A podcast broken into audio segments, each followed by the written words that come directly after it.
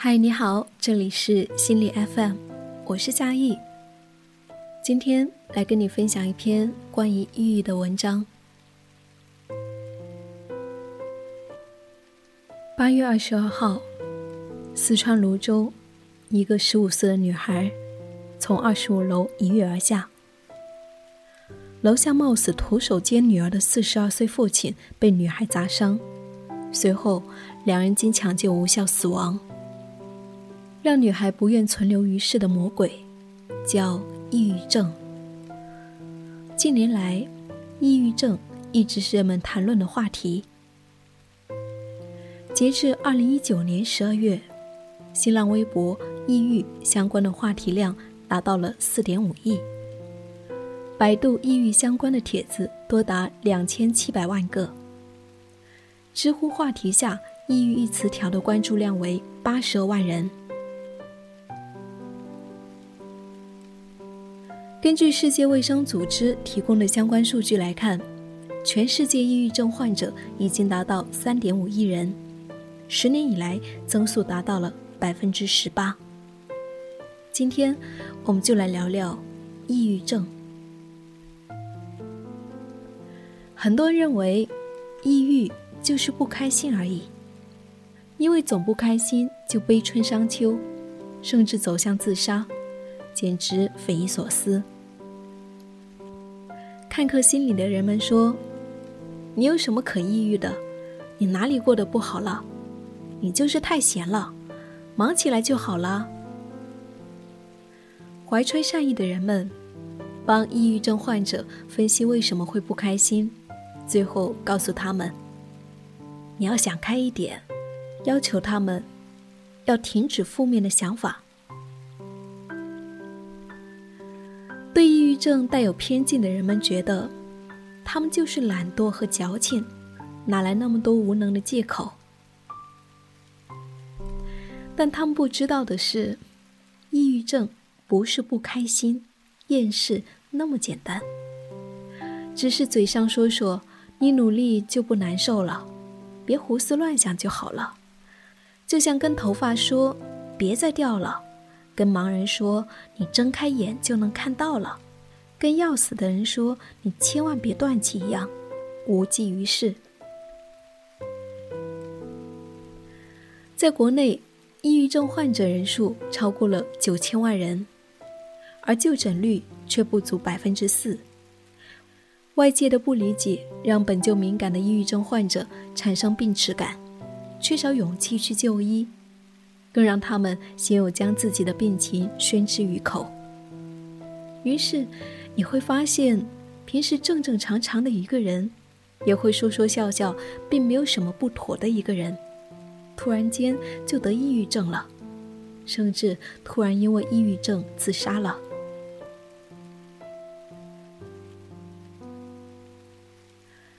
抑郁症患者是什么样的？我们可以先来看一下抑郁症病理特征。抑郁症以显著而持久的心境低落为主要临床特征，是心境障碍的主要类型。临床可见心境低落与其处境不相称，情绪的消沉可以从闷闷不乐到悲痛欲绝，可有自杀企图或行为，甚至发生木僵。部分病例者有明显的焦虑和运动性激越，严重者可能会出现幻觉、幻想等精神病性症状。每次发作持续至少两周以上，长者甚或数年。多数病例有反复发作的倾向。抑郁症是病理性的，这种病理性会在生理和心理上同时呈现出恶化。抑郁症患者像是魂魄分离一样，灵魂和肉体彼此割裂，且能够明显感觉到自己无法调整这一种情绪。他们对快乐没有感觉，高频低迷，近在耳边的声音能够听到，却感受不到。在生理上，通常体现为闭经、失眠、续睡、梦魇、畏寒。四肢无力，走动就会头晕、脚软。他们的懒惰是因为患上了抑郁症，觉得做什么都没劲，活着没意思，才无所事事，才显得懒惰。他们的矫情是缺乏让他们感觉愉悦、轻松的激素，于是他们很难感受到快乐。他们反而比常人更加坚强。大多数患者，即使痛苦，也要努力求生。然而，他面对着常人无法体会的困境。自救者们，积极性不断的被突发的抑郁中断，不断被身边的人忽视，不断的怀疑自己，在下定决心和丧失希望中反复辗转循环。求医者们，面对剧烈的药物副作用，希望以毅力振作起来，但反复恶心，不想看诊，虚睡难控。不断的把他们打回原形，让他们难以从抑郁之中逃脱。二零零三年四月一日，著名巨星张国荣因为抑郁症离世。坠楼前，他在写下的纸条中说：“Depression，抑郁症。多谢各位朋友，感谢麦列菲菲教授，这一年来很辛苦，不能够再忍受。”多谢唐先生，多谢家人，多谢肥姐。我一生没有做坏事，为何会这样？医学教授林文杰表示：“我深信他最终的行为不是他自愿，或者是能够控制的。他深知自己病情之严重，而又积极寻医。遗书结尾更表达了他的极度无奈。”以及留恋此事的意愿。遗憾的是，目前关于抑郁症的成因没有一个确切的说法。关于抑郁症成因的理论非常复杂。就其生理成因，目前大部分成因理论假说趋向于以下四个：第一，基因。研究者认为，多种与抑郁密切相关的候选基因之间存在着复杂的相互作用。其中最丰富的研究包括无羟色巴胺系统基因、多巴胺系统基因及神经营养因子基因与抑郁的关联。相关候选基因可以通过降解和转运功能调节突触间隙中无羟色胺或多巴胺的水平。也可以通过改变脑内受体数量调节信号传导，影响个体的抑郁水平。第二，脑区异常，脑区异常体现在其结构和功能异常。抑郁症病人和正常控制组相比，在 MRI 中表现出边缘皮质通路的损伤，其杏仁核右侧旁扣带回具有更小的灰质体积。通过右侧顶叶区域的白质纤维完整性降低。抑郁症病人在左侧海马旁回、右侧小脑后叶、右侧额中回表现出明显的比率低频振幅的下降。在左侧枕中皮层、右侧顶下小叶、右侧气前叶表现出局部一致性的上升。研究还发现。抑郁模型下丘脑异常的大量证据，如下丘脑体积及神经元数目、下丘脑到垂体到内分泌轴、下丘脑相关激素、神经肽与其他脑区功能联系的改变等。第三，细胞因子假说，免疫异常。一九九九年，Miles 提出了抑郁症的炎症应答系统模型。认为抑郁症与炎症应答系统的激活有关，是一种心理神经免疫紊乱性疾病。外周免疫激活通过释放前沿性细胞因子，导致与抑郁症相关的各种行为、神经内分泌和神经生化改变。这一种假说也被表述为抑郁症的细胞因子解说。细胞因子诱导抑郁症。可能的机制有：脑五羟色胺系统功能降低，下丘脑垂体、肾上腺轴激活。第四，进化。心理学评论曾经发表的一篇文章中提到，抑郁事实上是一种适应，一种既带来代价，同时也带来好处的思维状态。抑郁之所以是适应，而不是适应不良，一个可能的原因是我们大脑中有与五羟色胺相关的五 HTEA 受体。研究发现，没有这种受体的啮齿类动物。在面对压力时，较小出现抑郁的状态，这暗示着这种受体可能是触发抑郁症的原因。科学家比较了鼠类和人类五 HTEA 受体的功能部位，发现存在百分之九十九的相似性，暗示着这种受体是通过自然选择保留下来的。除了生理的因素以外，诸如被损害的记忆的外因，也极有可能是导致抑郁的因素。多数患者的致病史都与其相关。由于每个人的心理承受力先天后天不尽相同，个体的差异也更加明显，此处不再赘述。那么，抑郁症可以治愈吗？每个人都知道，医学上没有百分之百。虽然没有人能够准确的下定论。抑郁症的康复非常困难，但确实有很多患者从抑郁症中走了出来。综合了多位走出抑郁症患者的痊愈自述，康复历程重点以下几点为主：第一，求医和咨询。抑郁症病人首先要否定外界的一切“你没有病”，第一要务就是治病，定期去看医生。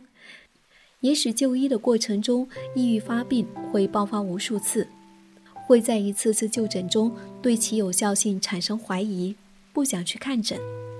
即便如此，也要尽可能的去定期看医生，按照医嘱吃药，不要擅自停药。你的意志力虽然会被病理的恶性循环击败，但是在求医初期是正常的。咨询可以提供一定的帮助。大多数外因致病而造成的抑郁痛苦，最终需要患者本人自己度过。在这之中，心理咨询师可以为患者提供一定的帮助。然而，一些病患本人甚至其家庭在信任和物质方面都不大倾向于心理咨询。但事实是。专业的心理咨询会对患者的外因致病心理有高度准确的剖析。第二，提高健康素养。大量变换病症显示，当患有抑郁症时，患者生理上也会出现头晕、失眠等症状，而痊愈的人在生理上会有明显的改善，结束了长期的失眠、嗜睡。有运动的主动性，因此健康的生活条件、合理补身、尽可能运动也显得尤为重要。哈佛大学医学院精神病学家发表在《美国精神病学杂志》上的一项研究发现，锻炼越多的人，抑郁的可能性就越小。二零一九年十一月五日发表在《抑郁与焦虑》上的一项研究。定期锻炼可能有助于预防遗传风险较高的抑郁发作。对于抑郁症患者来说，运动可能会随时被发病终止，也可能会出现头痛没劲。但不要担心，运动只是巩固身体的一种手段，不要把它设定为检验自己执行力和意志力的标准。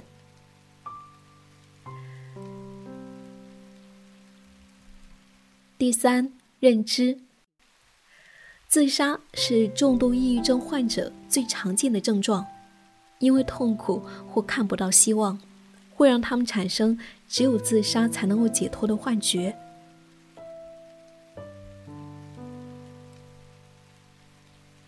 关于痛苦，自杀只是在提醒你你不舒服了。除了自杀，还有方法使自己不痛苦，那就是先在身体上感觉舒适。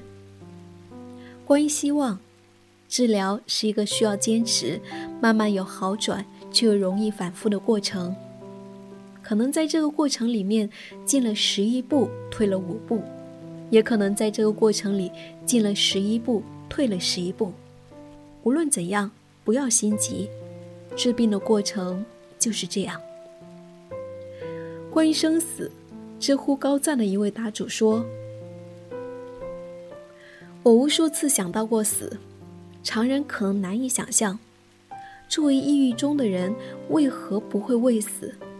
因为，如果真的有地狱，那十八层就是苟活人间的抑郁，那是一种在深海无限坠落，却永远不会死亡的窒息。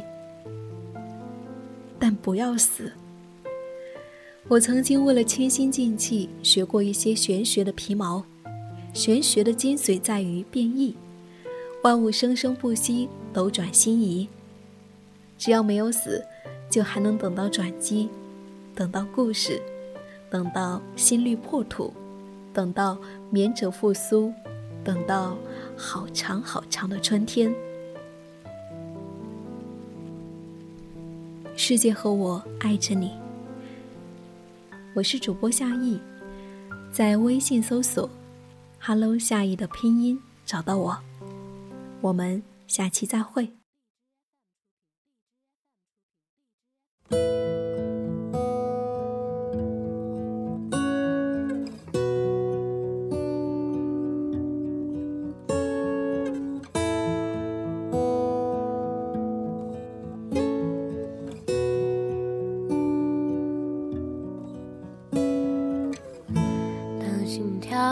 最后熄灭再不见你鲜活面容。此刻我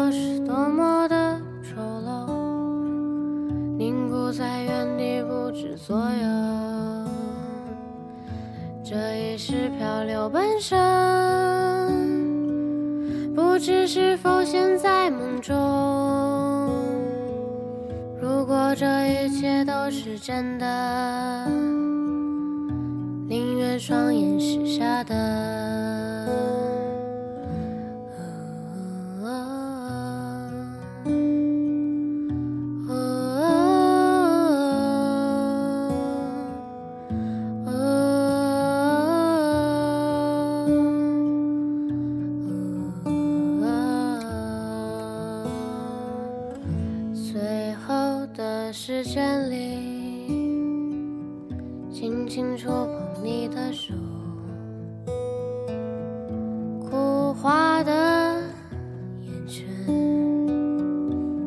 的泡沫飞往天边一句话都讲不出口。